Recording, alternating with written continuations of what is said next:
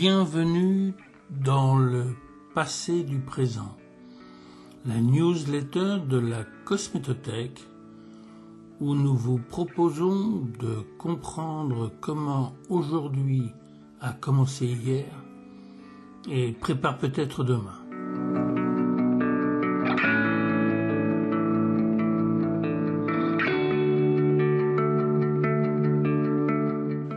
Bonjour, je vous propose aujourd'hui de parler des nouvelles voies du fer.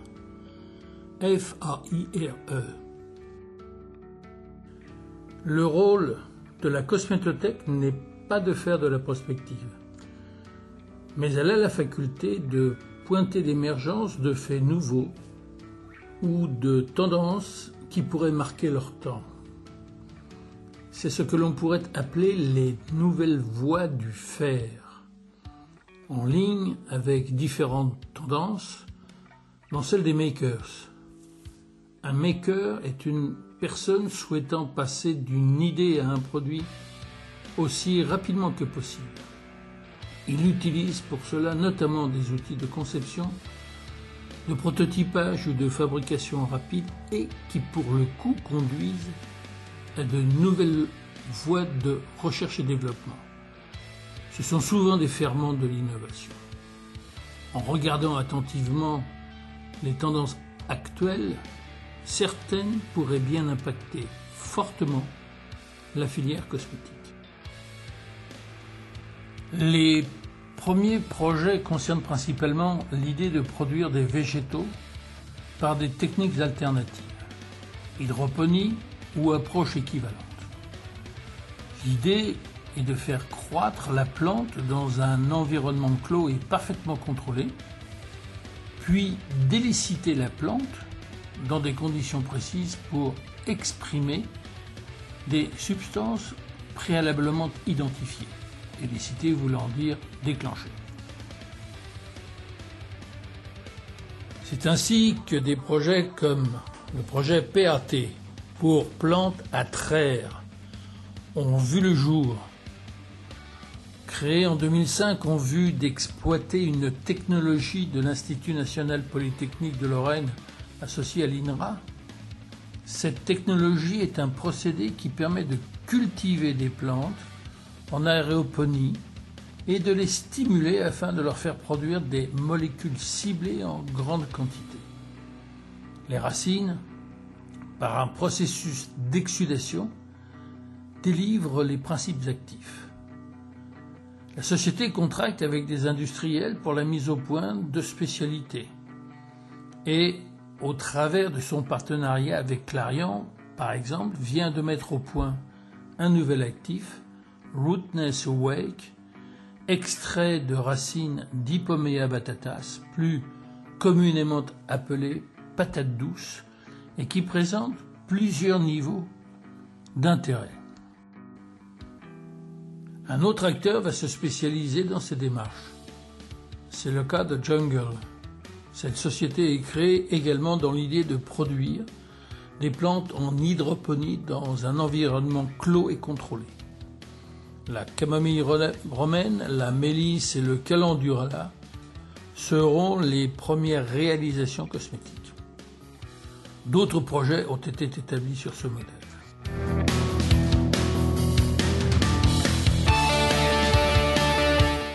Pour aller plus loin, d'autres projets vont voir le jour. Le principe directeur sera celui de la cosmétique dite fraîche. Cette idée fait suite à une polémique postulant que les produits fraîchement préparés seraient plus intéressants que les produits manufacturés classiquement. Cette affirmation est discutable, pour ne pas dire fausse, car ce concept n'est supporté par aucune étude sérieuse allant dans ce sens.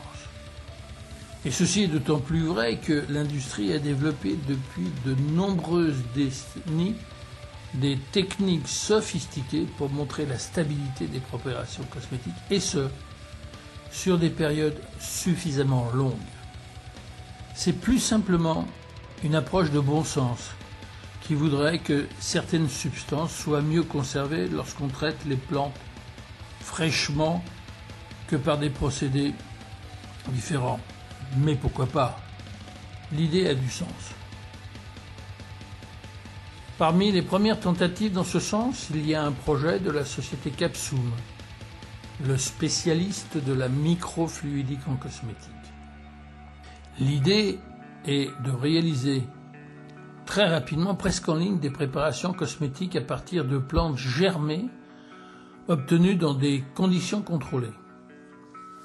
Les plantes germées sont alors traitées et extraites immédiatement, les extraits inclus dans des perles grâce à la technologie de microfluidique développée par Capsum.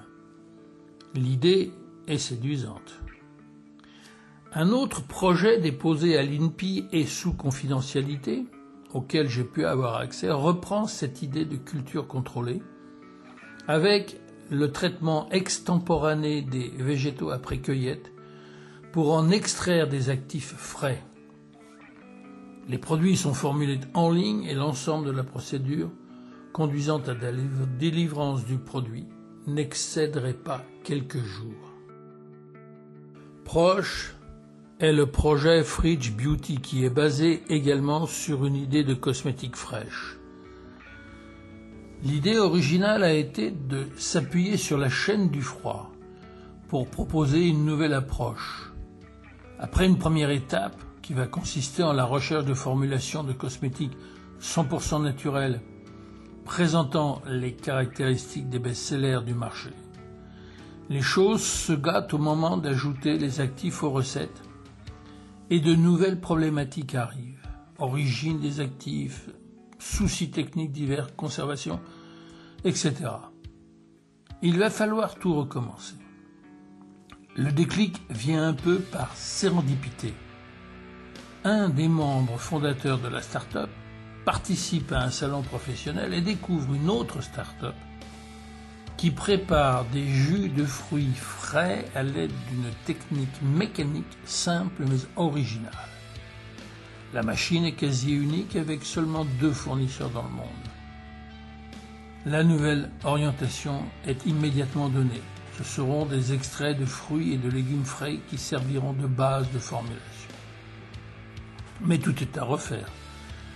Les formules initialement mises au point ne sont pas du tout compatibles avec les nouveaux extraits. Mais l'équipe persévère et le projet arrive au résultat. En 2019, tout est prêt et le pressoir, comme est appelée la machine d'extraction, va commencer à produire. Les produits suivront. Un autre projet utilisant des fruits et des légumes propose une approche d'un type nouveau. Il s'agit de Pulpe de vie, qui propose des produits d'hygiène et de soins conçus à partir de fruits et légumes issus des invendus de producteurs du sud de la France. Écartés des circuits alimentaires carabimés ou mal calibrés, ces éléments certifiés bio constituent ainsi le cœur de l'offre de cette marque. L'originalité vient presque essentiellement de l'origine des végétaux plutôt que dans leur traitement qui reprend des standards courants. Mais l'idée est intéressante également. Autre projet original, Eclo, ECLO. Cette fois, les ingrédients sont issus de l'agriculture régénératrice. L'agriculture régénératrice est issue de pratiques anciennes que les paysans connaissaient bien pour enrichir les sols entre deux cultures. Tombée plus ou moins en désuétude, cette approche connaît un regain d'intérêt sous la pression de différents mouvements écologiques, de la protection de l'environnement et de l'émergence des techniques de permaculture. Ses buts principaux sont de régénérer les sols, augmenter la biodiversité, améliorer la captation du carbone atmosphérique par les sols, Améliorer la résilience des sols face aux fluctuations climatiques, optimiser le cycle de l'eau, améliorer la fourniture de services écosystémiques, etc. Le peu que l'on sache sur le traitement des ingrédients, ils sont au nombre de trois et assez classiques, ou des techniques de formulation de ces produits ne semblent pas présenter d'originalité particulière et se situent au niveau des standards habituels. Mais la démarche, là aussi, est intéressante. Dernier projet, 2022, ULE, U-L-E, développé sous la forme d'un intrapreneuriat au sein de la société Shiseido, ce qui en soi constitue déjà une innovation. Ce projet peut paraître assez banal puisqu'il s'agit du lancement d'une gamme de produits naturels de type Clean Beauty. Mais le sourcing des ingrédients actifs suit une démarche originale. Le développement de la gamme a été mené dans une optique éco-consciente, un concept décrit comme incluant un approvisionnement responsable à tous les niveaux. Afin de réduire l'impact environnemental lié au transport, la plupart des ingrédients ont été sourcés en France, en particulier les principes actifs.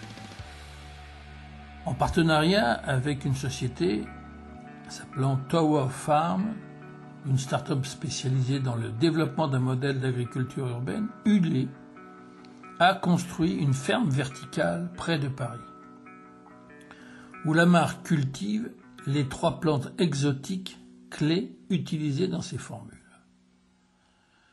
La notion de ferme verticale ou d'agriculture verticale regroupe différents concepts fondés sur l'idée de cultiver des quantités significatives de produits alimentaires dans des tours, dans des parois ou des structures verticales de manière à produire beaucoup plus sur de faibles emprises au sol éventuellement en ville aussi, pour répondre à des besoins de filières courtes.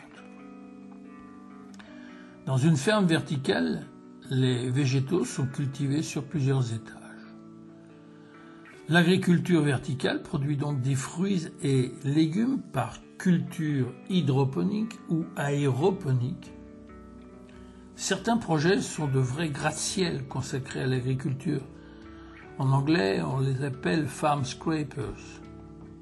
L'idée de base vient d'un concept développé à la fin du siècle dernier par Dixon de Pommier, professeur à l'université Columbia, et la première tour a été ouverte à Singapour en 2012. On en comptait déjà plus d'une centaine quelques années plus tard. Donc ce n'est pas nouveau, mais ça commence à prendre une certaine consistance avec plusieurs projets autour de ce thème. Peu de fabricants en parlent ouvertement mais bon nombre d'entre eux regardent cette question avec beaucoup d'intérêt.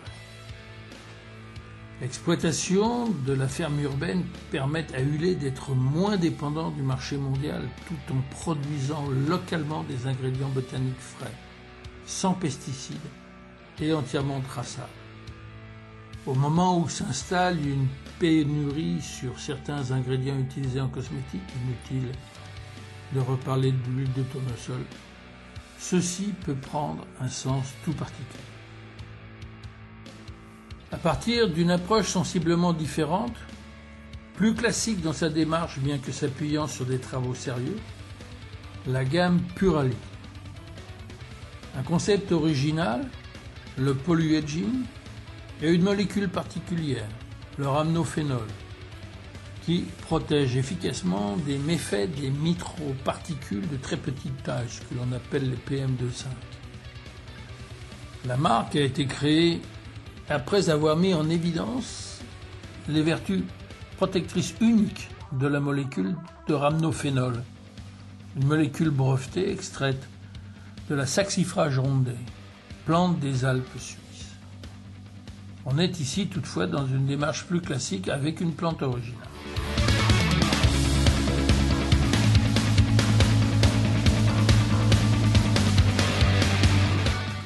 Enfin, ne pas confondre cosmétique fraîche et cosmétique froide. Sur ce dernier point, la cosmétique froide, l'aventure de Beauty Glue, cette société qui propose un réfrigérateur à produits de beauté, si on veut simplifier, est intéressante, car elle développe le thème comment innover avec des choses que l'on connaît déjà. Ça en fait sourire certains, mais c'est très sérieux. Bravo à ces jeunes entrepreneurs. On est donc bien à un tournant significatif de certaines de ces démarches qui révisent assez profondément les procédures habituelles, tant en ce qui concerne les ingrédients que les formules et les modes de production, quand ce n'est pas tout en même temps. On aurait pu faire référence à bien d'autres projets dans lesquels les biotechnologies trouvent leurs applications. Ce sont globalement toutes les technologies de fermentation ou de développement qui permettent d'obtenir des ingrédients. Ce sont également toutes les variétés autour des microalgues. Il y a bien longtemps que le plancton n'est plus cultivé à Molitsch-les-Bains, mais plutôt dans la région de Tours. Et la cosmétique dite bleue est sur ce créneau. D'une certaine façon aussi, les bioalcanes, tout du moins dans les premières phases de production, sont des techniques de biotechnologie également. Mais ces techniques permettent souvent de fabriquer ou de concevoir des ingrédients plus que des concepts globaux. Ils correspondent à une autre classe, très proche, que l'on peut appeler les ingrédients bio-based, pour baser sur la bio. Les exemples que nous présentons ici nous semblent être plus représentatifs de ces tendances nouvelles des façons de faire plutôt que de la production des ingrédients. Mais la discussion peut être ouverte. Ces approches ne vont d'ailleurs pas sans poser certaines questions, comme la conservation, la stabilité, l'innocuité, le recul, mais aussi des définitions puisque certaines de ces cultures ne sont plus compatibles avec la notion de bio. L'approche classique avait souvent permis de résoudre tout cela de façon satisfaisante. Il va donc falloir oser pour changer. Ces approches conduisent-elles à des produits peu performants?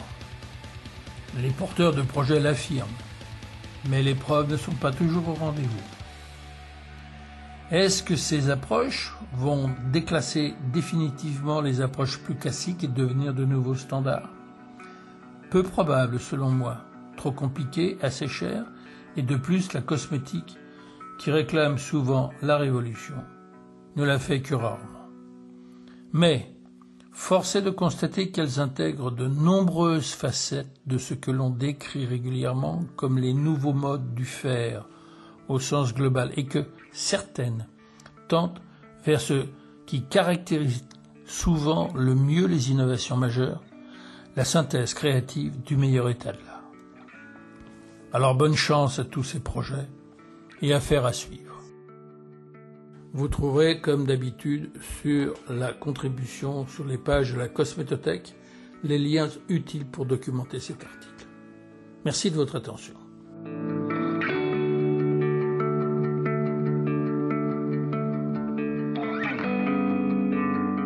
Si cette contribution vous a plu, n'hésitez pas à en parler autour de vous et nous faire part de vos commentaires. Ce podcast est une production originale de la Cosmétothèque. Il est écrit et présenté par Jean-Claude Lejolif et réalisé par Denis Cantrel. Pour ne rater aucun exemple, abonnez-vous sur vos plateformes habituelles ou écoutez-les directement sur le site de la Cosmétothèque www.cosmétothèque.com. Merci et à bientôt.